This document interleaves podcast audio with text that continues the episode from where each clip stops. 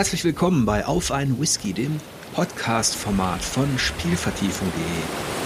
Falls ihr dieses Format mögt, das so alle zwei Wochen gratis erscheint, unterstützt mich doch gerne mit einem Abo über Steady, dann kann ich vielleicht ein kleines Magazin aufbauen. Aber jetzt komme ich auch schon zu meinem heutigen Gast und begrüße ganz herzlich Oliver Uschmann. Hallo. Hallo Jörg. Ja, und es ist eigentlich schon sträflich vernachlässigt. All die Jahre, wir haben uns nie getroffen und wir haben jetzt schon seit drei Ausgaben mit der G zusammengearbeitet. Ja, irre, ne? Ja. Ich, also ich verbinde natürlich nur Positives äh, mit dir, da du jetzt in meiner Seele äh, verantwortlich bist für die Wiedergeburt von Deutschlands charmantestem gedrucktem Spielemagazin. Jetzt dachte ich erst, ich kriege eine Gänsehaut, aber die Verantwortung wird zu groß.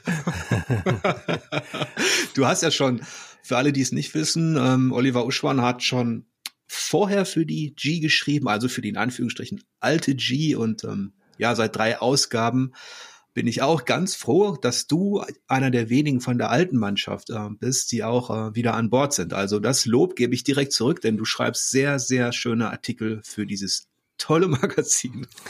ich danke dir und ich schreibe ja jetzt eigentlich ausschließlich Essays und Reportagen. Früher in der alten G habe ich auch ganz normal getestet. Und das waren ja unvergessliche Zeiten, wenn du bedenkst, als ich bei der alten G angefangen habe. Da standen hier eine PlayStation 3, eine Xbox 360 und die erste Wii. ja. Ja, da habe ich zum Beispiel auf der Wii morgens früh eben noch schnell Disaster getestet, so ein Katastrophenspiel. Ja, das habe ich übrigens auch rezensiert, das gibt's doch nicht. Echt? Oder, oder hab hier mir die halbe Wand kaputt gewichst mit diesem komischen Skateboard, von wo Tony Hawk mal ein Spiel gemacht hat, wo man auf dem Skateboard steht, weißt du? Ja, ja. Tony weiß. Hawk Ride, da habe ich mir ein halbe Büro bei kaputt gekloppt. Ja. ja, die, die Wii ist, glaube ich, bei einigen Spielern da draußen in äh, lebhafter ähm, und bewegungsreicher Erinnerung geblieben, ne? Ja, aber auch zum Beispiel als Konsole des mitschönsten äh, Eskapismus der Welt, Animal Crossing, Let's Go to the City. Äh, was haben meine Frau und ich da äh, Dörfer gebaut, ja? Das war ja auch auf mhm. der Wii. Da spielte das ja keine Rolle, wie, wie das gesteuert wird. Da man, und bis heute ist es für mich noch so, wie du Kopfschmerzen hast und stellst dir vor, es ist 3.30 Uhr nachts in dem Dorf von Animal Crossing und es läuft diese ganz chillige Ambient-Musik und du angelst. Das ist, äh, ist total, äh, das ist wie so ein luzider Traum, der niemals endet. Und du spielst Animal Crossing auch in den in diesen aktuellen Versionen jetzt immer noch oder? Nee, äh, ich habe tatsächlich noch keine Switch im Haus, das muss ich auch zugeben. Weil ich ja äh, zwölf Berufe habe parallel, das ist wirklich so, nicht metaphorisch gesprochen. Und dementsprechend äh, eher so ähm, alte Spiele fortsetze, die ja. nach mir rufen mit ihren alten Spielständen. Ja. Es sei denn, ihr würdet mir bei einer der nächsten Ausgaben, was ihr gerne machen könnt, auch mal was zum Testen zuteilen. Ja, äh, natürlich. Das, äh, ich, ich wusste gar nicht, dass du da so scharf drauf bist. Also Street Fighter 6 zum Beispiel wäre so mein Ding gewesen. Ne? Siehst du, hätte ich das doch mal gewusst. Aber jetzt, jetzt ist es auf dem Zettel. Ja, es sind ja auch in dem Sinne Besprechungen ähm, für alle, die es nicht wissen. Also die G gibt ja keine Prozentwertung ja. und so. Das war ja damals auch schon nicht so. Und das hat sie auch sehr sympathisch gemacht für mich. Ich habe sie auch sehr gern gelesen und irgendwann gab es dann G, lieb dich, ne? Ja. Als kleine Plakette. Als, als kleine Plakette, aber trotzdem keine Wertungen. Ja, ich fand das auch immer sympathisch, obwohl ich ja als Kind, stell dir folgendes mal vor, ich sitze im, im Wohnwagen meiner Großeltern in Holland am Campingplatz. Da habe ich sowohl mal versucht, meinen ersten Roman zu schreiben mit einem Füller in ein Schulheft, Brunnen äh, liniert, so ein Mystery-Roman, das ist auch das ganze Heft voll geworden. Da habe ich bei einem WDR 2 Wettbewerb mitgemacht, Musik zu rezensieren, die, und da wurden meine Rezis sogar gesendet und vorgelesen. Da war ich gerade ja. 14 Jahre alt. Da warst und, du 14? Ja. Und ich habe wirklich das habe ich jetzt leider nicht rausgesucht, mit dem mit dem Edding, mit dem, nee, nicht Edding, mit dem feinen schwarzen Stabilo habe ich äh, Tests geschrieben zu Gameboy-Spielen wie Gargoyles Quest oder so und habe die Screenshots gemalt und habe das dann mit 14 Jahren, das klingt aber wie acht, sich so zu verhalten, aber ich war glaube ich schon 14, an die Powerplay geschickt. Als Bewerbung. Es war ja noch vor Computer. Ich hatte gerade meine Schreibmaschine, habe ich gedacht, das schreibst du direkt mit der Hand. Und dann auch noch so ein Kavenzmann wie Gargoyles Quest. Das ist ja nicht gerade das leichteste Spiel. Ja. und ich weiß nicht, ob die mir damals geantwortet haben. Ich glaube, die haben ganz liebevoll geantwortet. Ich meine, ich war ja im Grunde noch ein Kind. Ich habe den auch mal einen Leserbrief geschrieben, der wurde sogar gedruckt. Da habe ich gefragt, ob dieser Engelhardt, ob das der gleiche wäre wie der Marvel-Zeichner. Ich habe nämlich in, in, einem meiner alten äh, Gruppe X-Bücher äh, einen gefunden, der hieß exakt so, also auch vom Vornamen her. Ja. Da war er natürlich nicht, aber ich war voll baff. Ich habe irgendwie das Gefühl, du hast schon ganz früh angefangen, sowohl mit dem Zocken als auch mit dem Schreiben. Ja, ja, mit zwölf Jahren alles angefangen. Zocken, schreiben, viel lesen und wirklich der festen Überzeugung sein, eines Tages Schriftsteller und Journalist zu sein, was ja auch gelungen ist. Und das hast du doch sehr schön. Das war eine tolle Vorlage, denn wir haben noch gar nicht so richtig erzählt, was du so machst. Du hast es angedeutet, dass du so viele Berufe hast. Also du bist Journalist, Schriftsteller, dann bist du meines Wissens auch ähm, ja Übersetzer und nimmst im Grunde alles an, was es so an Seminaren auch gibt und Dozenturen, wenn ich das richtig verstanden habe. Also ähm, ja, ich hiefe andere in, in den Sattel, die selber kreativ schreiben an Unis, an Instituten. Ähm, ich bin äh, Werbetexter, Drehbuchautor, mittlerweile auch freier Trauerredner hier in der Gemeinde, was eine unglaublich erfüllende Arbeit ist, die Geschichte eines vergangenen Lebens äh, mit den Angehörigen so zusammenzufassen, dass es eine runde 15-minütige Story ist maximal und die Leute dann wirklich getröstet und je nachdem, wie dramatisch oder nicht dramatisch, der Tod war auch mit einem Lächeln. Manchmal kann man auch Humor einbringen, ne, wenn die Leute sehr skurril waren, äh, nach Hause gehen. Auch ein toller Beruf. Also alles hat im Grunde mit Geschichten erzählen zu tun, sagen wir mal so, auf allen Ebenen. Okay, das ist natürlich tatsächlich ein sehr weites Feld jetzt. Ähm, ja. Und ähm, du bist wo ansässig? Ansässig im Münsterland in einem kleinen Städtchen namens Herbern, Gemeinde Ascheberg, zwischen Dortmund, Münster und Hamm gelegen. Die Ecke kenne ich leider zu gut. Ja? Coesfeld ist da auch, ne? Ja, das ist der Kreis Coesfeld, genau. Ja, richtig. Ja, Wobei ja. unsere Kreisstadt weiter von uns weg ist als fast jede Ruhrgebietsstadt. Also ich bin schneller an der Ruhr-Uni, wo ich auch ewig schon Dozent bin, freier, als in Coesfeld. Ach, da bist du Dozent, da habe ich ja studiert. Was, ähm, was ja, da bin ist ich, da dein Gebiet ich, da? Da äh, gebe ich äh, äh, professionelles kreatives Schreiben, also wie man Ach, cool. äh, Romane entwirft und äh, alles, was damit zu tun hat. Und auch ein bisschen äh, journalistisches Schreiben. Als, als freier Privatdozent. Siehste, das wusste ich gar nicht. Ähm, da habe ich meinen Magister gemacht. Ähm, ich habe ja hier Skandinavistik und Frühgeschichte, Geschichte studiert da. Und ähm, mittlerweile vermisse ich diese Zeit. Hat die Runi eigentlich mal irgendeiner, in, es gab doch mal eine Zeit, da wurden Counter-Strike-Mods gemacht, indem man äh, echte Orte nachgebaut hat, die extrem Counter-Strike tauglich sind. Und der Ruhr-Uni Campus, der ist ja wohl mega Counter-Strike. Hat das mal jemand gemacht, weißt du das? Ich, das weiß ich jetzt nicht, aber ich würde mich auch nicht wundern, denn ähm, also die Geschichten über die Ruhr-Uni, die waren schon ähm, recht ges gespenstisch. Ähm, also schon damals äh, gab es so Stories, da hättest du gedacht, also bevor du studiert hast, das ist so eine Art Lost Place. Absolut, das ist ja für die, die es nicht wissen, es ist alles ist auf einem Campus. Der Campus ist so groß wie eine Stadt die, die, die Gebäude liegen und die sind ja auch absichtlich wie Schiffe gebaut, ne, wie so riesige Tanker am Hang. Dazwischen brutalistisch Beton, aus dem Betonritzen wachsen Bäume, wie bei Lost Places. Mittlerweile gibt's auch echte Lost Places, zum Beispiel die verlassenen Tennisplätze, die es nicht mehr gibt. Da ist der Tartan aufgebrochen, da wächst ein Birkenwäldchen, da ist so ein halb, halbherziger Bauhof, wo rausgerissene Bänke liegen. Und hinten raus geht's in den Wald, in den Botanischen Garten, der einer der schönsten in Deutschland ist, und danach ins Lottental, in so einen Wald mit Tagebruch und dann an einen See. Und das, da kannst du alles machen. Da könntest du einen Ego-Shooter machen auf der Kulisse, ne? Da könntest du einen Dungeon-Crawler machen, wenn man bedenkt, was für verrätselte Gänge da äh, in, in den Gebäuden sind. Da könntest du ein, ein Adventure Noir machen mit äh, klassisches Point-and-Click. Ja, siehst du jetzt, wo du den Botanischen Garten erwähnst, das war damals im positiven Sinne ein Naturschock für mich. Mhm. Denn wenn du da ähm, als Erst-Zweitsemester war das sehr beeindruckend und überwältigend. Du hast ja die Betonbauten schon skizziert, ne? Also das mhm. ist nicht unbedingt ähm, Oxford oder sowas. Nee, das ist auch ein guter Ort für die Menschen, die ja mittlerweile die echte Welt in ihre Jump-and-Run-Kulisse verwandeln oder in ihre Tomb Raider-Kulisse, nämlich die Parcours-Leute, ja, die ja Unglaubliches vollführen und lebensgefährlich ist. Dafür ist der Campus auch gut geeignet. Ja. Und ich weiß, auf irgendeiner Party, auf irgendeiner Uni-Party erzählten mir dann mal äh, Leute von den Dungeons unter der Uni.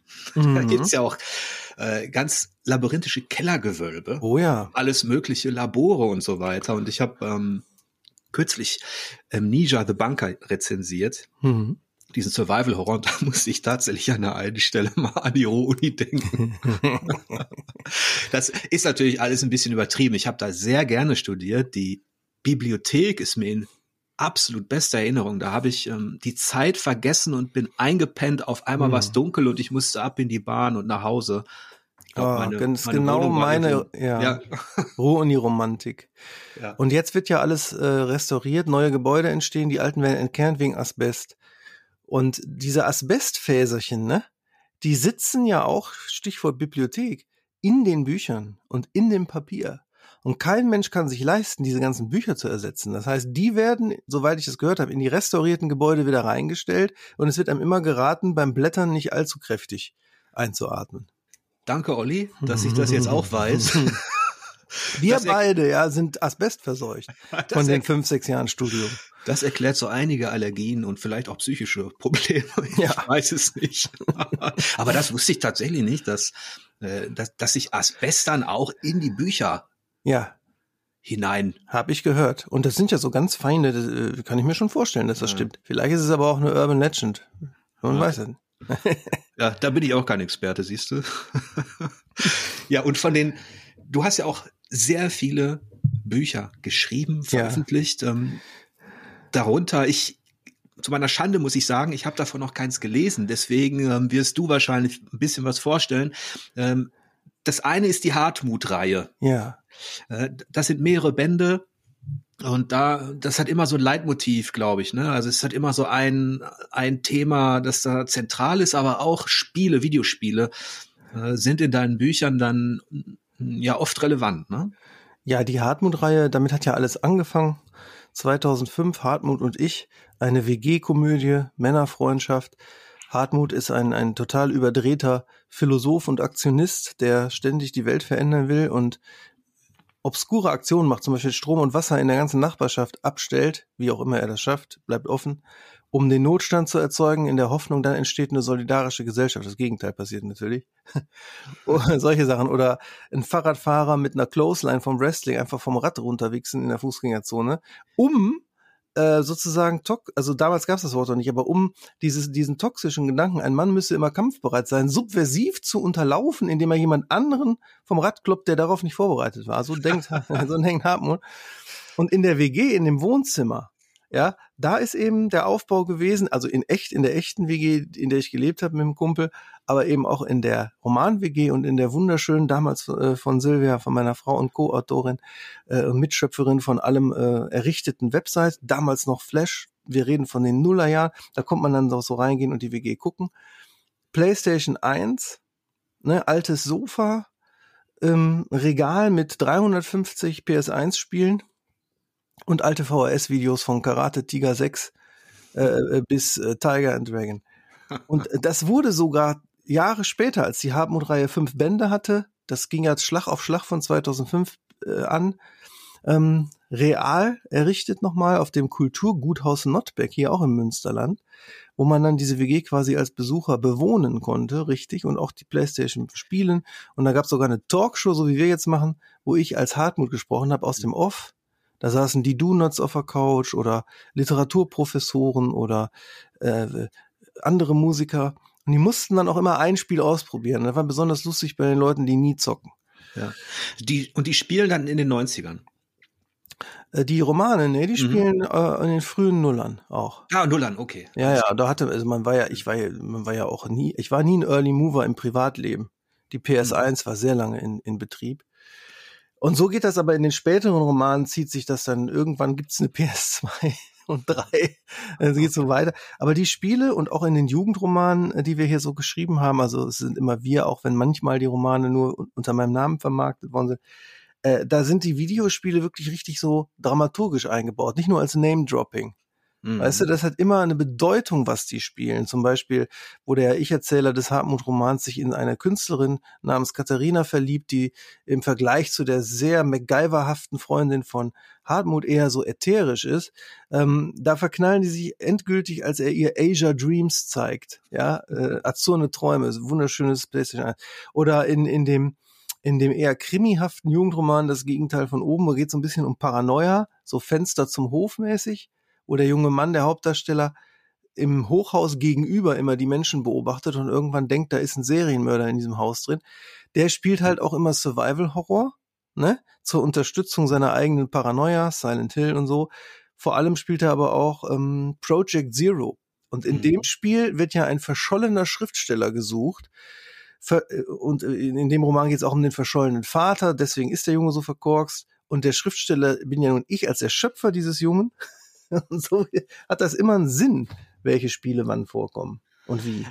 Und wenn man dir jetzt so zuhört, dann kann man wahrscheinlich vermuten, dass das Ganze auch immer so einen humoristischen Unterton hat.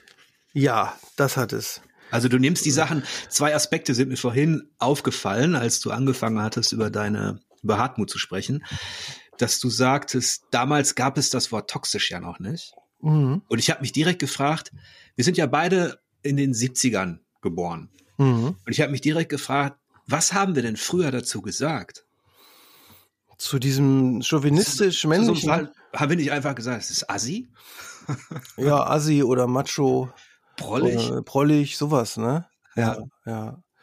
Also es ist immer satirisch, humoristisch, besonders die Hartmut-Reihe, die ändert sich aber auch st äh, ständig. Ne? Also in dem fünften Band Feindesland, der mit einer Videospielszene einsteigt, die ich gerne mal gleich zitieren will und gucken, ob du erkennst, was die spielen, da äh, wird es richtig böse. Also da werden im Übrigen auch in Feindesland Dinge vorweggenommen, die uns heute plagen, nämlich beispielsweise politische Zumutungen, die sich als äh, moralisch höher stehende, wir wollen es, wir meinen es doch nur gut mit euch, Dinge ähm, nach außen zeigen, aber nichts anderes sind als Abzocke oder Unterdrückung und eine völlig überdrehte Political Correctness, die das Kind mit dem Bade ausschüttet und das Bad auch noch komplett aus dem Haus reißt, weil es gibt auch toxische Wokeness. Das wurde alles in, in Feindesland vorweggenommen und da wird's damit, dann wird's dann auch irgendwann im Humor ernst und zynisch und böse und schockierend. Das heißt, du bist auch ein Mensch, der sich in seiner Literatur, in seinem schriftstellerischen Werk eben auch kritisch mit der Gesellschaft auseinandersetzt. Oh ja, ja, ja. Was aber immer dann am besten klappt, und das ist eigentlich bei allen Büchern so, auch bei den Jugendbüchern, wenn es äh, durch den Humor geschieht. Also der Ernst der Dinge ist eigentlich durch Humor am besten ausdrückbar.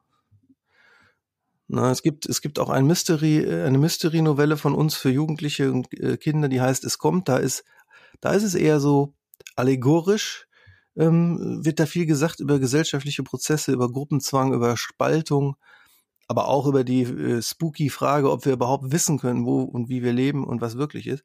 Aber meistens ist der Humor der Motor.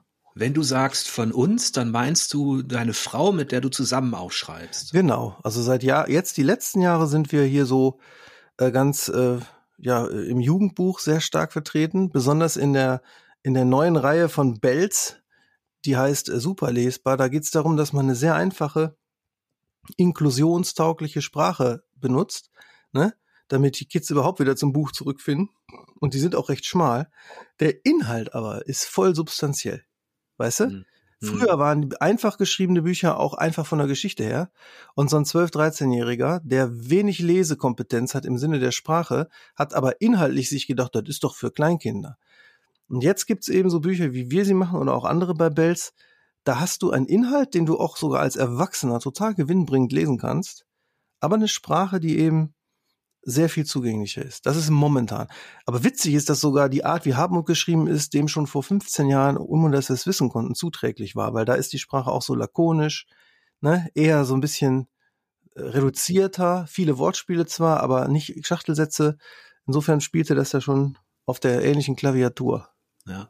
Du hast ja Germanistik studiert, mhm. ähm, vermutlich auch in Bochum. Ja. Oder ja, und ähm, hast deine Magisterarbeit geschrieben über Kafka. Ja, ich bin jünger. Kafka hatte eine Menge absurden Humor. Ja, der hat sich ja sogar bei den wenigen Texten, die er selbst gut fand, kaputt gelacht, wenn er die selbst vorgelesen hat. Denk mal an den Prozess, wie absurd das ist. Ja, Herrlich, wie, ja. wie Josef K. versucht herauszufinden, wer ihn überhaupt verurteilt hat. Und dann findet er gar kein richtiges Gericht, sondern so obskure Gänge, äh, wo man durch den Boden bricht und wo die Beamten im Betten liegen. Also Kafka hat sehr viel Humor gehabt. Seine Sprache ist sehr präzise und über, eigentlich nicht überkompliziert. Sie ist äh, sehr, sehr schön, künstlerisch. Die, der hat ja mit seinen Kumpels Max Brot und Franz Werfel und so in den Kreisen, wo die sich getroffen haben, auch sehr viel über Klang gesprochen, so wie Lyriker, obwohl er Prosa geschrieben hat. Aber sie ist eigentlich nicht voraussetzungsreich. Witzig ist auch, ich höre von vielen Lehrerinnen und Lehrern, weil ich ja ständig an Schulen auch Lesungen gebe, wenn es überhaupt noch Klassiker gibt, die die Kids von heute, die so ein bisschen interessierter sind, gerne lesen, ne? Dann ist es tatsächlich teilweise noch zum Beispiel die Verwandlung weil, weil die sich mit der Metaphorik, ja, so ein seltsamer Käfer plötzlich zu sein, den niemand versteht und von der und, und anders zu sein als alle anderen, total identifizieren können, was ja auch in der Pubertät normal ist. Ja, die Verwandlung ist aus, aus, aus vielen Gründen äh, wahrscheinlich das Werk von ihm oder ähm, die Erzählung, die besonders zeitlos ist, weil sie eben auch dieses Fasziniere, also diese, diese Fiction, die ja. da drin steckt, ne? Dieses, ähm, dieses Unheimliche, das aber gleichzeitig auch neugierig macht, das steckt da drin. Aber was ich ähm, ja. mit Kafka auch verbinde, ist tatsächlich, wo du den Prozess und das, das Schloss, wenn man, wenn man die mal mhm. nimmt, ähm, das war auch immer, der hat auch eine Fähigkeit gehabt, das komisch depressive, unterdrückende in der Verwaltungsgesellschaft Exakt, genau. darzustellen. Und wenn ja. ich damals als junger Student oder als junger Vater zu Behörden unterwegs war, ne, hm. im Ruhrgebiet, wenn du irgendwelche Scheine abgeben musstest oder wenn du ähm, einen Antrag gestellt hast, da hatte ich immer Kafka im Hinterkopf und ich dachte, das kann doch nicht wahr sein, dass das wirkliche Leben so depressiv ist, sobald du in so ein Büro kommst, wo du von jemandem im Grunde ja gar nicht abhängig bist. Du willst ja irgendwas, aber du hast das Gefühl, du schrumpfst da wirklich zu so einer kleinen Gestalt und ja. jemand kann dir einfach willkürlich irgendein vom Pferd erzählen. Ja, das hat er unglaublich gut getroffen. War ja selber in so einer Arbeiterversicherungsanstalt tätig. Aber auch so große Themen wie Schuld, Erlösung. Der Josef K. ist zumindest meine These, der will ja verurteilt werden. Der, der, der ist ja gar nicht so unschuldig für den ist die Hinrichtung am Ende letzten Endes eine Erlösung. Also führt jetzt aber ein bisschen weiter, aber die, um, um das vielleicht zu Spielen zurückzubinden, dieses surreale, seltsame, da gibt's auch Spiele, wo, wo mich das immer fasziniert hat. Wenn ich jetzt sagen würde, welches Spiel ist Kafkaesk, ich weiß nicht, welches du nennen würdest, aber ich würde zum Beispiel nennen uh, Another World. Mhm. Ja, aus dem, auf dem Amiga damals, dieses künstlerisch geniale Spiel mit dieser Vektorgrafik, wo dieser Forscher da in diese seltsame Welt gerät, wo gar keine Musik ist, wo du da so langläufst und jedes kleinste Würmchen tötet dich. Äh, es, weißt du, ne? Ja, es gibt ein aktuelles, das ist, das ihn quasi direkt zitiert und mhm. ähm, wo du wirklich auch merkst, dass sich der Spieldesigner, den du auch sehr gut kennen wirst, intensiv auch mit seiner Literatur beschäftigt. Ah, lass mich raten. Moment. ist es von Dedelic? Nein, nein, oh okay. nein. Okay. Nee, es ist von Hideo Kojima Death Stranding. Ah, okay. Wenn okay. du, also wenn du Kafka magst, ähm, dann ist das vermutlich ähm, eines der, ja, der aktuellsten großen Abenteuer, wo man wirklich auch dieses Verstörende hat. Ja. Und äh, das auch auf seiner Weltsicht aufbaut. Aber das wird jetzt auch zu weit führen. aber, Aber soll ich mal einmal vormachen, wie, wie das eingebaut ist? Ja, mach mal. Weil der, der Roman Feindesland, der beginnt nämlich mit folgender Szene. Du musst dir vorstellen, es ist, es ist eine schwarze Komödie, in der letzten Endes aber die ganzen Figuren, die die Menschen über Jahre hinweg liebgewonnen haben, existenziell bedroht sind in Berlin. Das ist ja? jetzt ein Roman von dir, ne? Aus dem Jahr? Äh, von 2010, der fünfte okay. Hartmut-Band. Und die Hartmut-Familie ist sozusagen jetzt nach Berlin gezogen, äh, in den Wedding, in den Kiez, müssen sich da alle irgendwelche Jobs suchen und werden von allen Ebene irgendwann existenziell bedroht. Sowohl von einer freidrehenden Politik in dieser humoristischen Dystopie, da entsteht zum Beispiel ein, ein Moralministerium, das völlig obstruse Regeln aufstellt.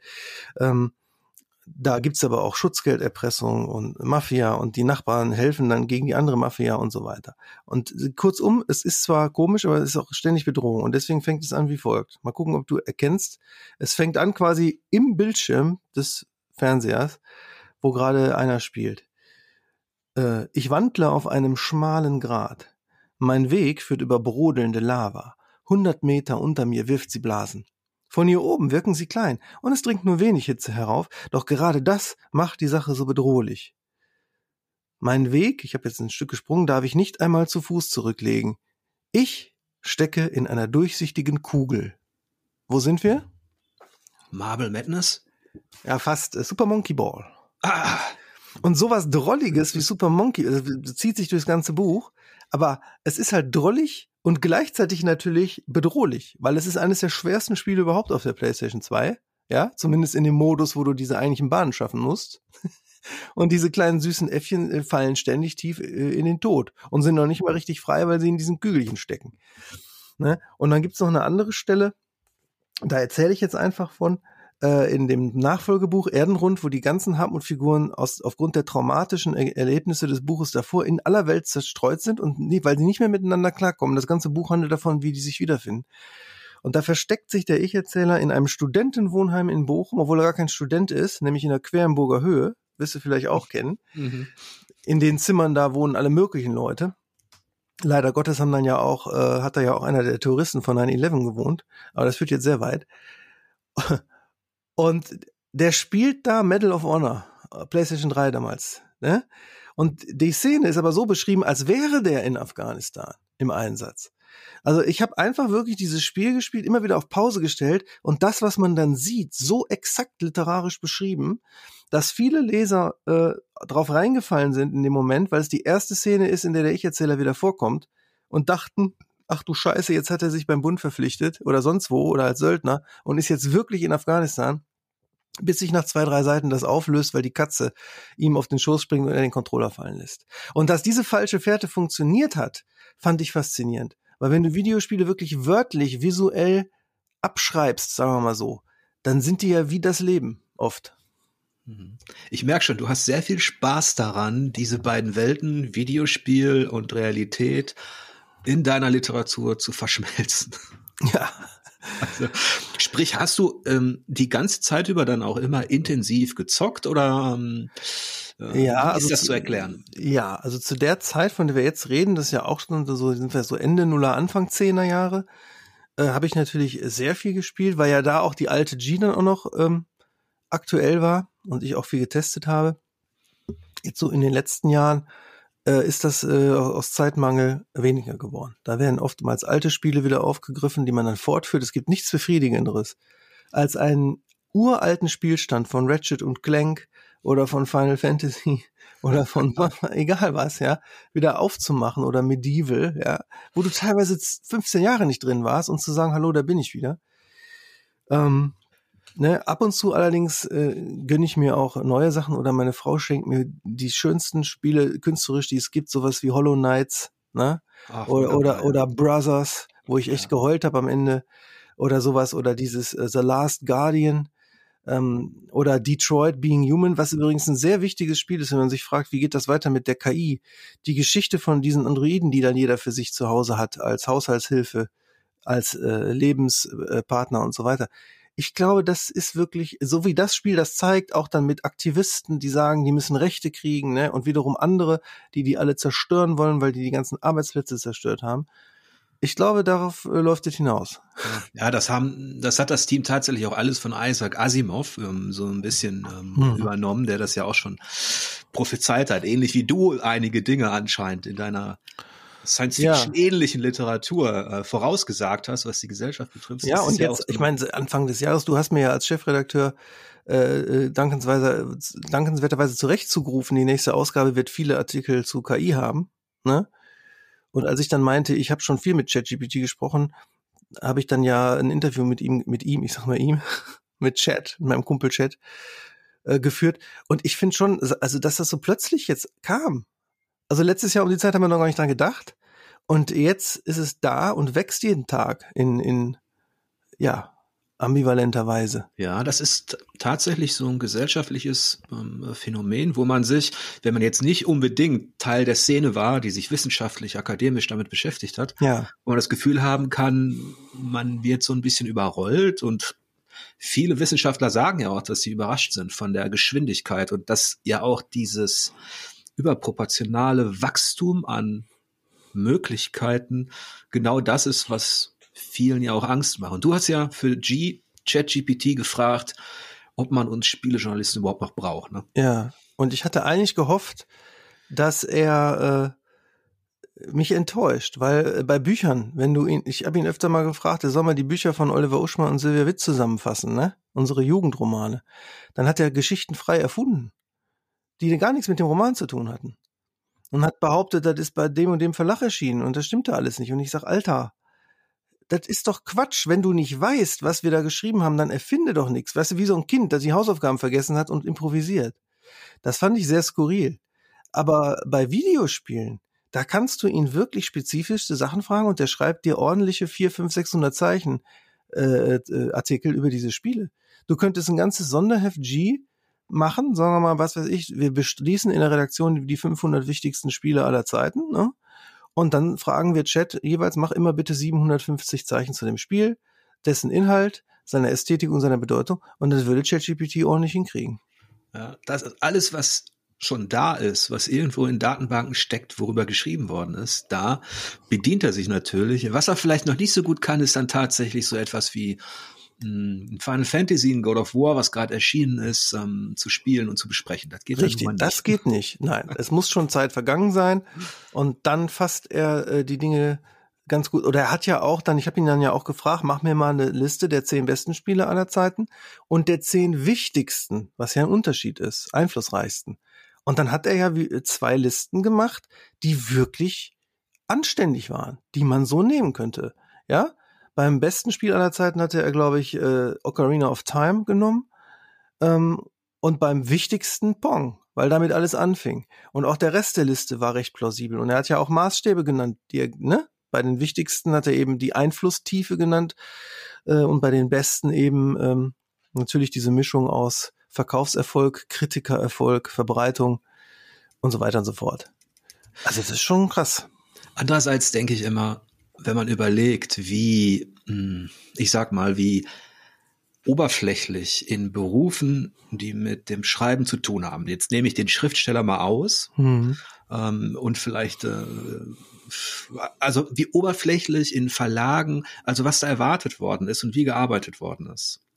Dass im Grunde auch Texte entstanden sind von Leuten, die vielleicht ein bisschen geradeaus schreiben können, aber dann eben auch günstig genug waren, die ihr Studium abgebrochen haben oder ihren Job und einfach irgendwas gezockt haben und drüber labern wollten. Ähm, das soll jetzt nicht despektierlich klingen. Und das kann man auch auf andere geisteswissenschaftliche Berufe vielleicht ein bisschen übertragen. Was ich sagen will, die Gesellschaft hat dieses billige Robotische, vor dem wir jetzt vielleicht so, wo wir jetzt überrascht sind, ähm, dass die Maschine diese Daten ähm, eruieren kann wie ein Akademiker.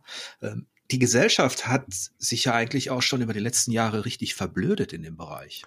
Absolut. Und im Journalismus kommen noch Sachzwänge dazu. Ja, ich schreibe ja auch für Musikmagazine und Kulturmagazine. Wie oft kommt es vor, dass bestimmte Alben oder auch ganze Romane von 500 Seiten äh, besprochen werden müssen, weil ja auch Anzeigen geschaltet wurden von den Verlagen und von den Plattenlabels. Und du kriegst das Buch aber erst fünf Tage vor Deadline. Mal abgesehen davon, dass für 35 Euro Honorar kein Mensch einen ganzen Roman liest, bevor er ihn bespricht.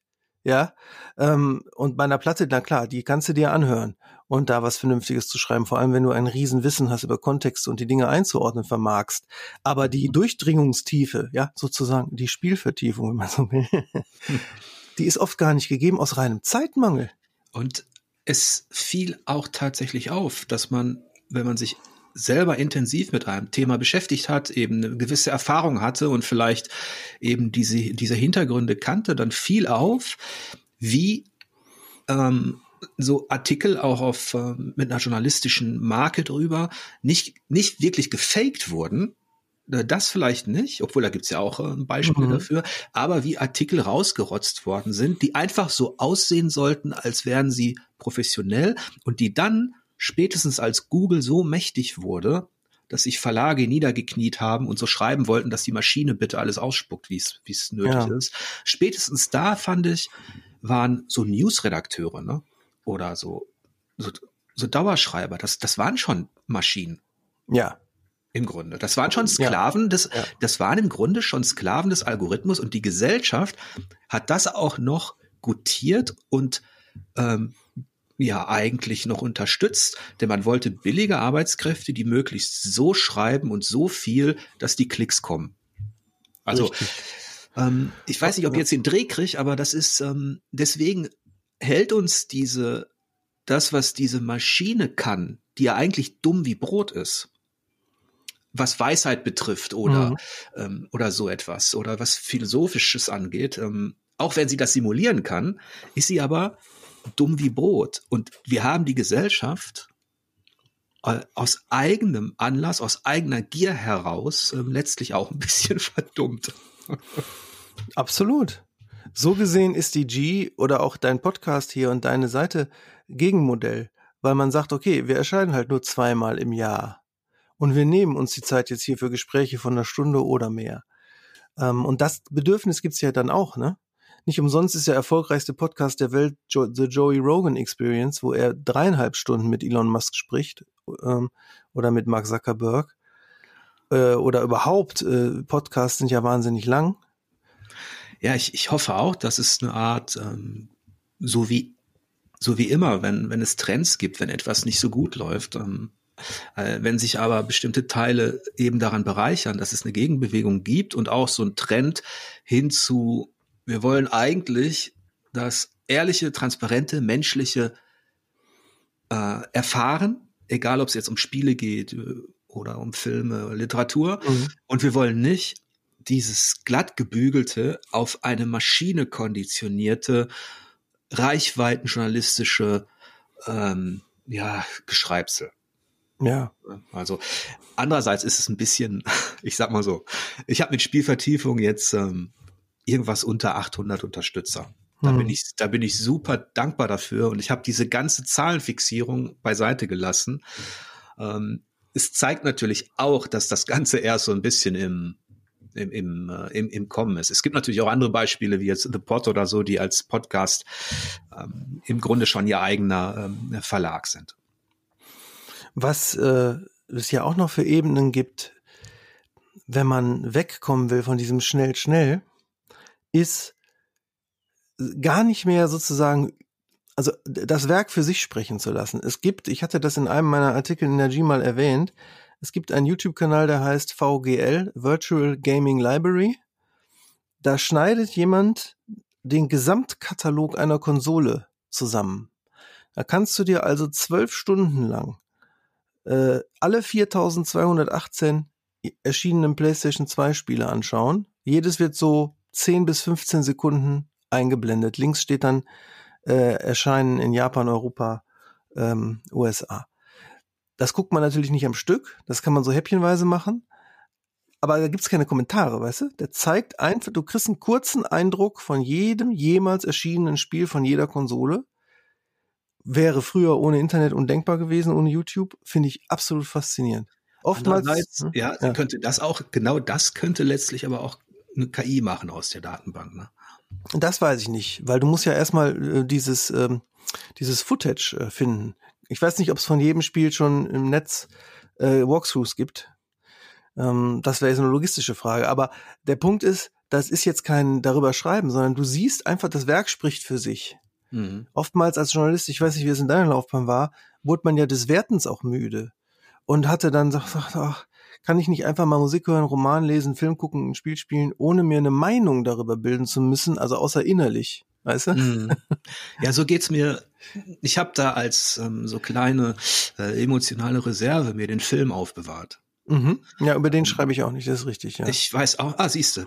Und, und in der Redaktion oder auf Events wurde man natürlich auch immer wieder gefragt, wenn irgendwas Neues lief, im Film, ähm, damals noch im linearen Fernsehen. Mhm. Ähm, dann kamen die Serien, ne, ähm, mit, äh, die ich alle sehr gerne geschaut habe, auch hier. Lost hat das Ganze dann richtig nach oben gebracht. Ähm, mhm. Und jetzt sind wir bei Netflix, Amazon und so weiter. Ne? Ich gucke auch viel, es entspannt mich auch, ähm, aber mir tut das, es, es tut auch gut, Dinge einfach mal so sacken lassen zu können. Man macht sich natürlich seine Gedanken, findet Dinge gut oder schlecht, aber ähm, ich habe auch nicht Lust, alles in eine Schublade analytisch sortieren zu müssen. Kann ja auch Jahre dauern, bis du drüber schreibst. Und dann willst du aber wirklich drüber schreiben. Ja, ja. Äh, es gibt auch ganz wenige Leute, mit denen ich über Filme rede. Ich bin dann oft so, wenn, wenn einer das Thema dann aufmacht, dass ich dann so ein bisschen ablenke.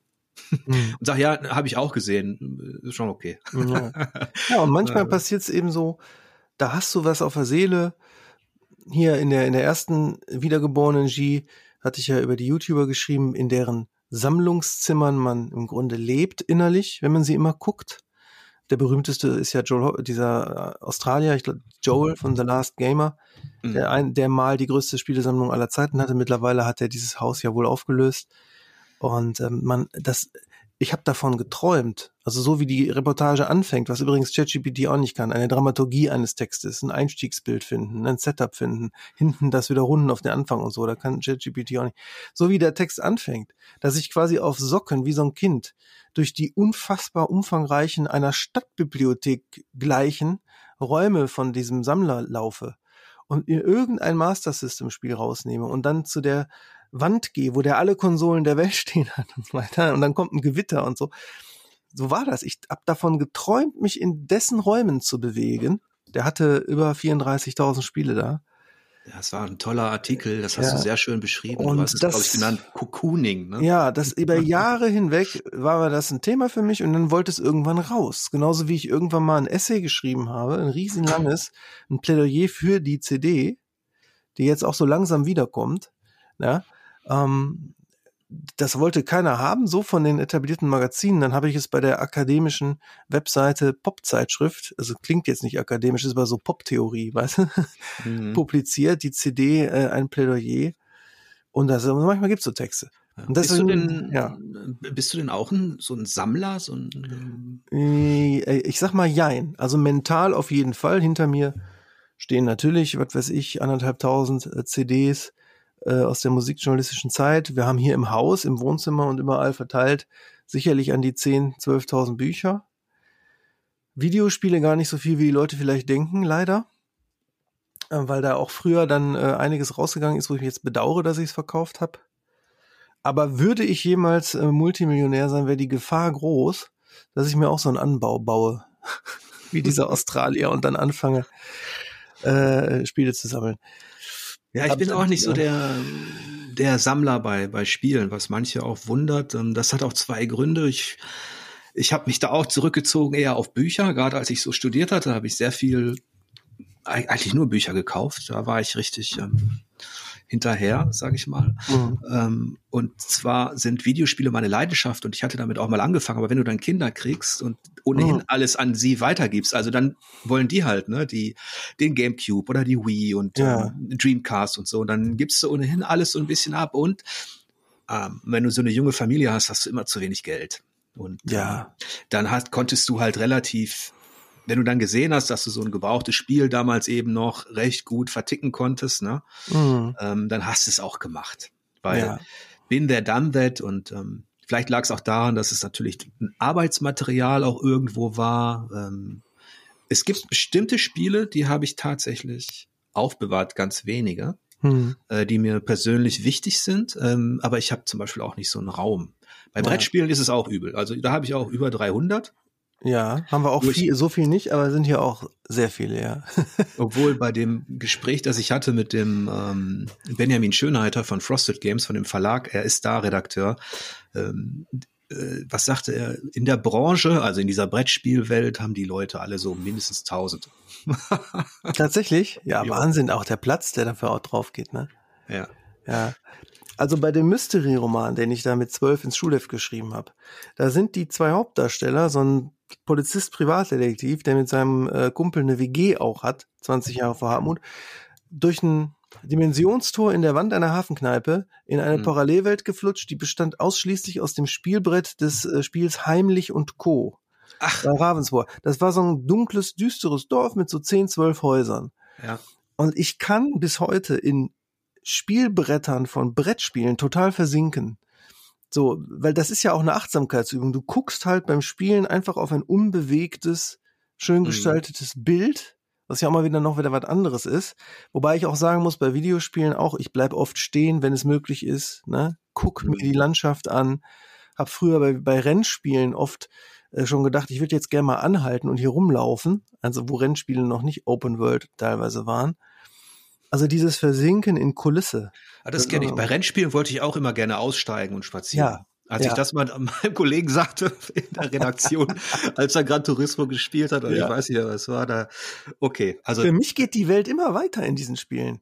Wenn ich da, weiß ich nicht, bei Destruction Derby rumgefahren bin, dann habe ich mir auch vorgestellt, hinter diesen Felsen, die jetzt hier die Brandung sind, da ist dann wieder ein bisschen Steppe, dann kommt die nächste Stadt.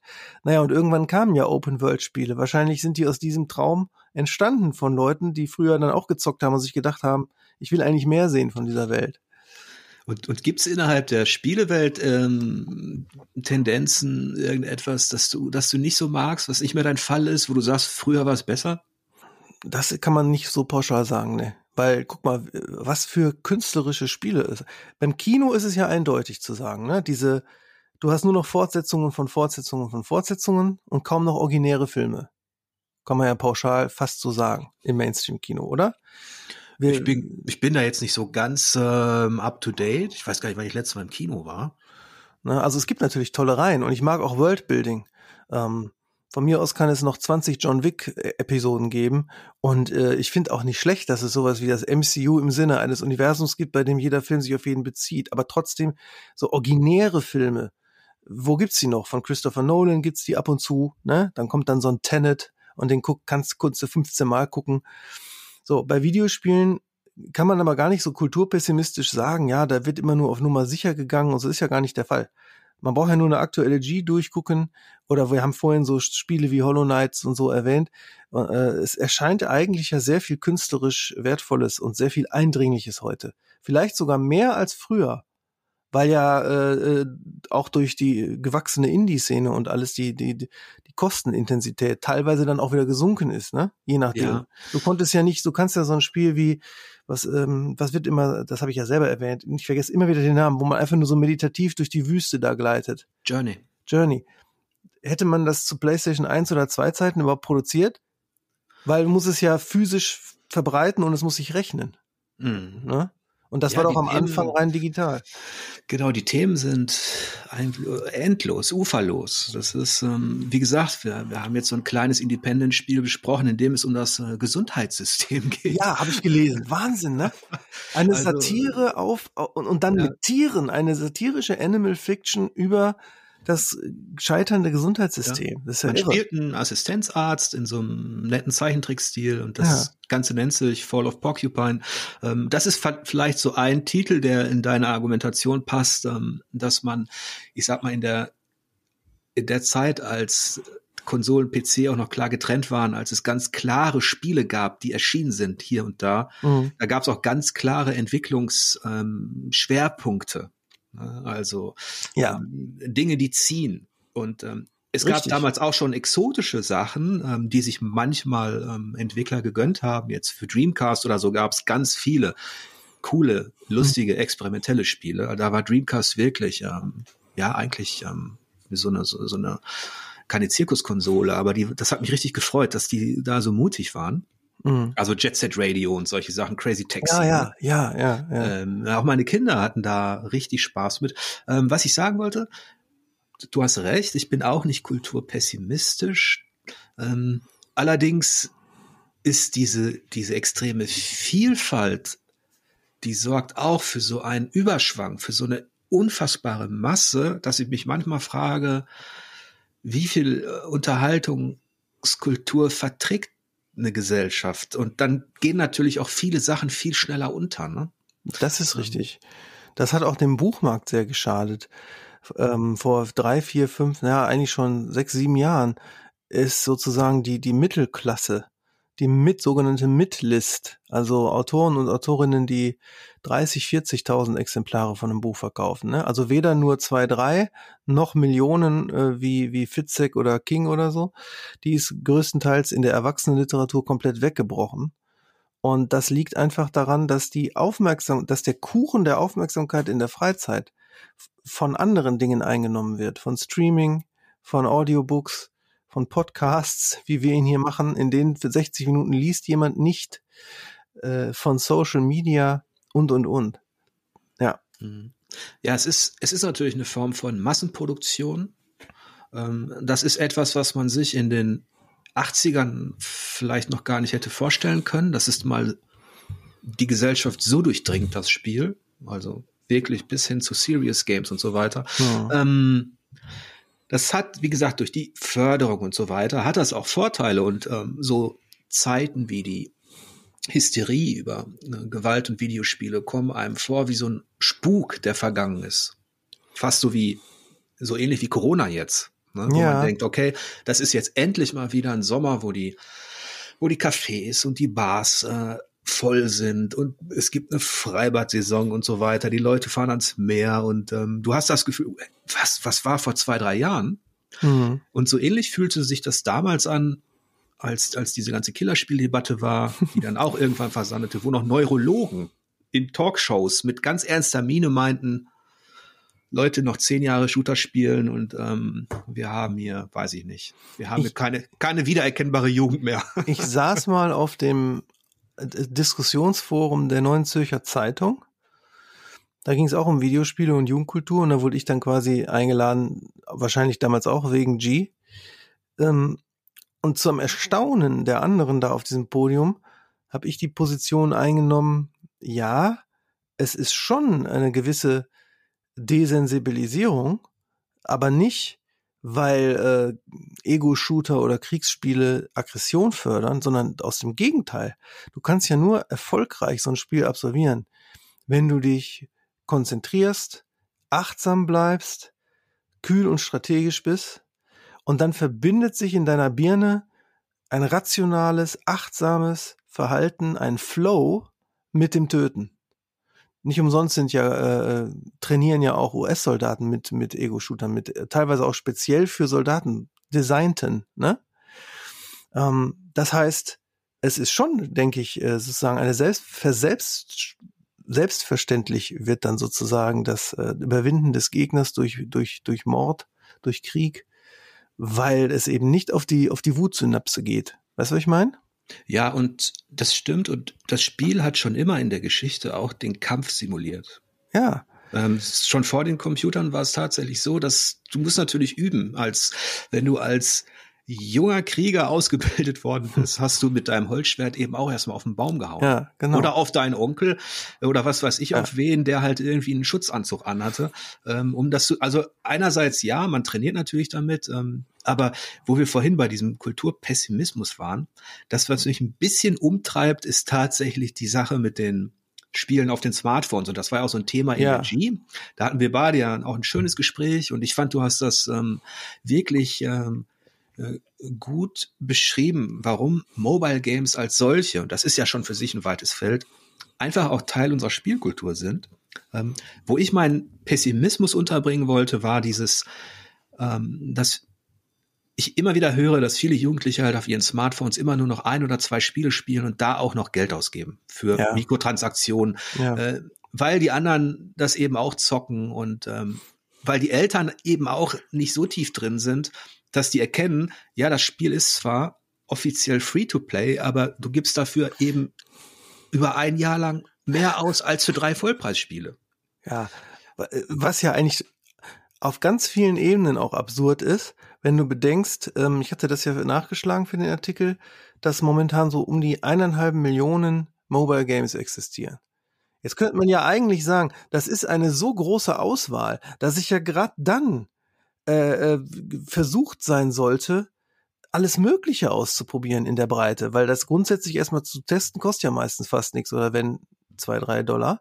Aber das Gegenteil, genau wie du sagst, passiert. Man kann sich auch selbst nicht davon freimachen, dass man so ein paar Spiele hat, in denen man sich immer dann bewegt.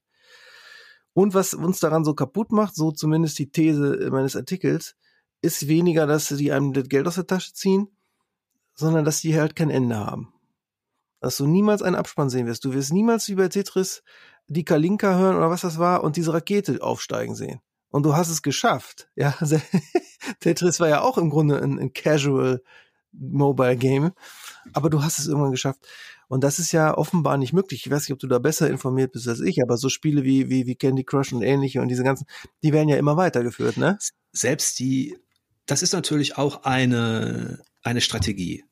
Ist ja klar, um längere Zeit was zu kauf, verkaufen. Andererseits ist das aber auch schon eine Designphilosophie bei den großen AAA-Produktionen, für die du eben deine Vollpreis bezahlst, mhm. weil die natürlich auch den Lebenszyklus eines Spiels so lang wie möglich halten wollen oder eben siehe hier auf zehn Jahre konzipierte Online Action-Spiele, ja. wo ich, wo ich dann sofort abwinke und sage, Leute, nee, also auf zehn Jahre an einem Thema hocken, nein, danke. Dafür bin ich einfach zu neugierig. Mhm. Ähm, aber selbst ähm, Spiele wie, nehmen jetzt mal ein Horizon Forbidden West, ein Elden Ring, mhm. also welche, die wir auch in der G besprochen haben, ähm, ich glaube, ich weiß nicht, wie viel Prozent der Leute jemals das Ende sehen. Ja. Wobei man vielleicht noch unterscheiden muss. Ich habe am Anfang Animal Crossing gelobt. Das hat ja auch kein Ende. Aber vielleicht muss man das unterscheiden. Dass diese Open-World-Spiele, die sind ja wie Parallelwelten, in die du dich begibst. Und du hältst dich dort auf ohne den Anspruch auf ein Ende. Du willst einfach woanders hin. So wie wenn du in den Urlaub fährst, ja. Hm. Diese klassisch, eigentlich linearen äh, Spiele, wenn du bei Candy Crush oder Royal Match oder sonst wo, äh, kommt halt immer der nächste Level, ne? Da werden ja auch gezählt, die Level. Und, und, und da gibt es halt 7.500 oder 10.000 schon und die hören nie auf. Das ist schon was anderes, weil und da geht's ja um das Weitermachen mehr als um das sich gemütlich bewegen in einer Open World. Und man muss ja auch selbstkritisch sagen, wir waren ja in den 80ern, wenn wir gezockt haben, auch richtige Suchtis. Natürlich. Wenn ich, wenn ich in die Spielhalle gegangen bin, ähm, dann hätte ich am liebsten das das, ich sag mal so, ähm, die, der Riegel war immer so davor. Wie viel Geld hat man mitgenommen? Wie viel Markstücke ja. hat man bekommen? Wie viel Taschengeld hat man ja. gehabt? Lass es, mein Gott, wenn man jetzt mal äh, 10 oder 20 Mark äh, als Münzen in der Tasche hatte, dann war man schon richtig gut dabei. Ja. Ähm, und die hast du alle in den Automaten geknallt. Ich weiß nicht, in Ghosts and Goblins, in irgendeinem Shoot'em Up, in irgendwas. Und die Zeit verging wie im Flug. Und natürlich waren schon diese Spiele so gestrickt, extra so schwer gemacht, ja. dass du möglichst schnell stirbst, um wieder was reinzuwerfen. Und stell dir vor, es hätte damals PayPal gegeben. Ja, bloß auch. Und du hättest da einfach sozusagen ja. dich eingeloggt in Daytona ja. USA oder in Ghosts and Goblins oder was. und dann, und dann hast du nicht diese Haptik gehabt, der Münzen, die irgendwann alle sind aus der. Tasche. Dann wärst du dann mit 500 Mark Kosten rausgegangen. Ja. Also können wir doch wieder keinen kulturpessimistischen Schuh draus machen. Vielleicht bleibt noch sowas übrig wie die Sorge, aber das ist vielleicht immer die Sorge der alten gegenüber der Jugend, ähm, dass die hoffentlich ähm, die die Teenies, die die jetzt auf dem Schulhof da irgendwas zocken, wo sie Geld ausgeben für einen scheiß Skin oder für irgendeine Farbe oder einen Mist. Ja, das kann ich ähm, ja gar nicht. Ja, das dass ist die, ja. das Gute auch noch. Also dass jemand den sagt, da gibt es da draußen, da gibt es auch noch ein Journey, da gibt es ein Shadow of the Colossus, ähm, äh, da gibt's, weiß ich nicht. ja, da sind die Eltern gefragt. Ich äh, ich erlebe viele Kids äh, bei meinen Schullesungen, wo die Eltern dann eben wie du auch ihre Super Nintendo und ihr N64 und so weiter weitergeben und die Kids total fasziniert sind von dem Charme und dem Charisma der alten Spiele. Was mich übrigens dazu bringt, wir können hier nicht Schluss machen, ehe nicht äh, so nerdig bin ich, äh, du mal gesagt hast, was deine persönlichen, sagen wir mal, fünf All-Time Favorites sind. Nicht, was du denkst als Journalist, was das Wichtigste war, sondern wirklich deine persönlichen. Oder hast du das schon mal erwähnt hier und du würdest dich wiederholen? Ich, ich weiß nicht, ob mich das schon mal jemand gefragt hat, aber ich, ich trenne übrigens tatsächlich nicht zwischen dem, was ich privat mag und dem, was ich als Journalist gut fand. Das war immer dasselbe. Mhm. Ähm, tatsächlich, da habe ich noch nie. Also da hast du ähm, ganz weit oben, ganz weit, weit oben Shadow of the Colossus. Mhm. Ähm, aus vielen Gründen. Ich sitze hier gerade vor einer, also im ehemaligen Kinderzimmer meiner Tochter, die ausgezogen ist. Da habe ich mir meine kleine Studie errichtet und da habe ich mir die ähm, schönen Postkarten von Shadow of the Colossus ähm, aufgehängt. Also das Spiel hat mich einfach äh, komplett fasziniert. Das ist ganz weit oben.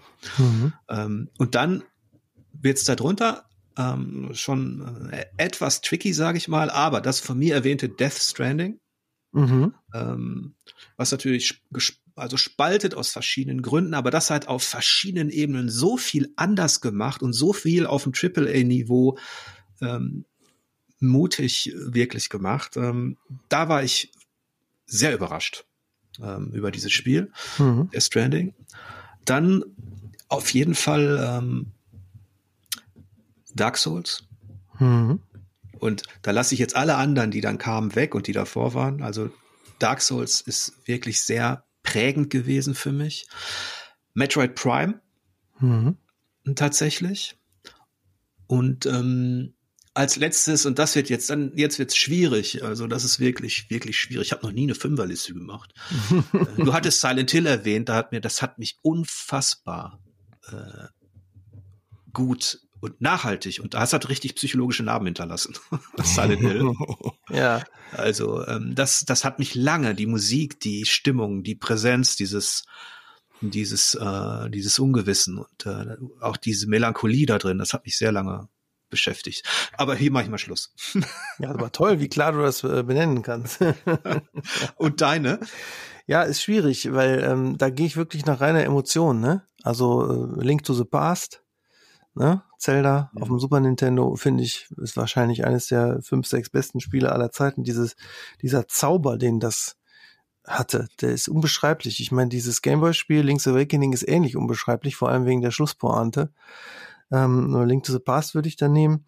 Dann Tatsächlich, tatsächlich aus rein persönlichen Gründen Animal Crossing äh, Go to the City könnte aber wahrscheinlich auch jede andere Folge sein, weil gerade wenn dein Leben sehr stressig wird, ne, und, äh, das, es gibt keinen besseren Eskapismus. Es ist für mich, wie gesagt, wie ein anhaltender, luzider Traum und mein inneres Kind äh, ist einfach im Frieden, wenn ich mit solchen Tieren da so lebe, ohne Zwang, ohne Druck, ohne es erreichen zu müssen.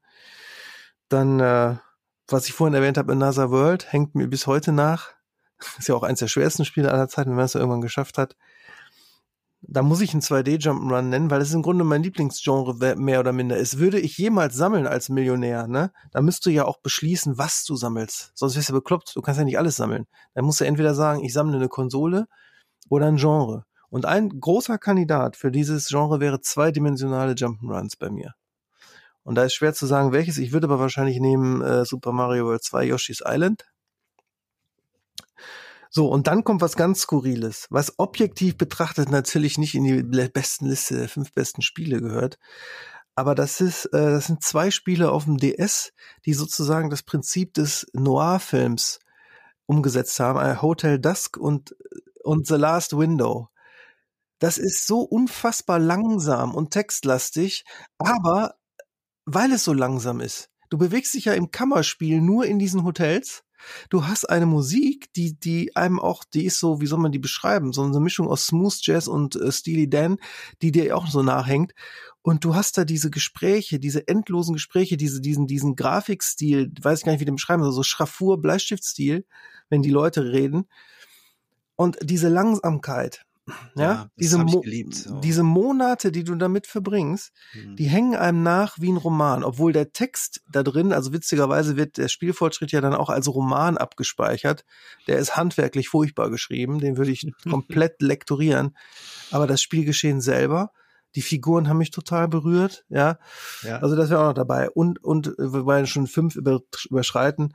Äh, diese ganze Professor Layton-Reihe liebe ich auch zutiefst. So, jetzt hast du aber sieben gemacht, glaube ich. Ja, ja. So, jetzt darf ich auch noch zwei. Nee, aber ähm, ich fand den DS, der, der hat mich auch sehr der, der war klasse und auch Hotel Dusk hat, dem habe ich die höchste Wertung damals gegeben. Das hat mich lange beschäftigt. Ich war und damals gab es noch nicht so viel Storytelling-Spiele. Ja. Ähm, jetzt ist das ja ein eigenes Genre fast und du hast narrative Rollenspiele, narrative Adventure, narrative Rätselspiele. Ähm, und damals war dieses erzählende romanhafte, aber auch dieses surreale so, ne? ja. dieses dieses dieses ähm, Gefühl, ähm, ja, dass dann Charakter ist, der so ein bisschen auch an seiner Aufgabe, seiner investigativen eben äh, scheitern kann und ähm, da war auch so eine Melancholie drin. Das hat mir ja, super gefallen. Also absolut. Also Hotel Dusk. Komm, das packe ich auch noch ein. aber so so ist das. Ne? Stell dir vor, ähm, also wir könnten wahrscheinlich 20 machen. Ne? Ja, natürlich. Und ich lese auch gerne diese Kanonlisten, die mal immer alle Jahre wieder neu äh, aufgestellt werden von IGN und sonst wem und über die man dann stundenlang diskutieren kann. Okay, dann muss ich auch mal eine machen irgendwann. Ja, ich finde schon, dass die G, äh, das haben wir ja hier nicht zu bestimmen, sondern der Herausgeber, aber das ist so ein richtig, so eine fette Sonder-G, Telefonbuch dick, auch gern für 20 Euro VK, werden die Leute kaufen, wo wir, wo wir mal die 500 besten Spiele aller Zeiten beschreiben. In diesem schönen schreiberischen Stil, den wir alle bei G ja drauf haben. Äh, und in dieser tollen Grafik, die, äh, die Brian macht. Das wäre doch ein tolles Projekt oder auch als Buch weil die Leute lieben das. Ich kann dir das sagen, auch von den Musikzeitschriften, für die ich schreibe, die einzigen Ausgaben, die, die wirklich immer gut funktioniert haben, über all die Jahre hinweg, sind die, wo vorne fett draufsteht, die 500 besten Platten aller Zeiten oder die 100 besten Alben der 90er Jahre und so weiter. Das wird immer gekauft. Das behalten die Leute auch. Das sind dann Hefte, die man behält. Ich habe es auf jeden Fall mal notiert, Olli, dass wir mal eine Sonderausgabe machen. ähm, auf jeden Fall würden wir sie gut gefüllt bekommen, glaube ich. Ähm, wenn wir Minimum 100 machen. Ja, ja 500 ist zu viel. Ne? Wenn du nur eine Seite machst, 500 Seiten Heft ist ja wirklich ein Buch. Das kannst du nicht machen. Ich glaube, ich habe letztens auch irgendwas gehört, dass, dass, dass die G schon so schwer ist. Schwerer dürfte die gar nicht sein, aufgrund des Papiers und so. Frag mich nicht, warum. Ähm, also da müssen wir schon ein bisschen drauf achten. Aber vielleicht mache ich das mal auf Spielvertiefung und ähm, oder wir beide machen einfach mal eine Sondersendung. Ja, gerne. Aber das, das würde ich dann als äh, Talkshow machen. Dann laden wir noch ein paar mehr ein. Oder so. Und dann diskutieren wir zu viert, fünft äh, über, über den Kanon. Und dann kommt ein interessanter Disput auf. Ja. Ich habe ohnehin das Gefühl, dass wir beide hier nur an der Oberfläche gekratzt haben. Ja. ähm, an all deine äh, Bücher, all deine Aktivitäten und ähm, deine Anekdoten, dann das Spielerische, dann die Artikel für die G. Ähm, jetzt ist allerdings eine Stunde rum. Ja. Und ähm, bevor wir uns hier ganz verausgaben, ähm, sage ich doch einfach mal, ähm, dass ich dich nochmal einlade. Gerne, freut mich. Und dann können wir ja vielleicht mal so ein Spezialthema ähm, äh, irgendwie umreißen. Ja, gerne. Ich hoffe, ihr hattet auch so viel Spaß mit diesem Gespräch wie wir beide hier und ähm, wünsche euch wie immer am Ende lange Spielzeit und angenehme Bosse. Bis demnächst.